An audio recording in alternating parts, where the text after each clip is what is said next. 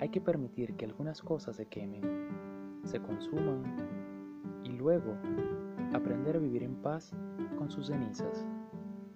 Como dice la famosa frase, del polvo eres y al polvo volverás. Esto quiere decir que todo es cíclico, que todo tiene un aprendizaje.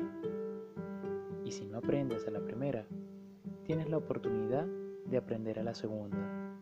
Eso sí, nunca vuelvas a cometer el mismo error dos veces, porque si no, ya sería tu culpa.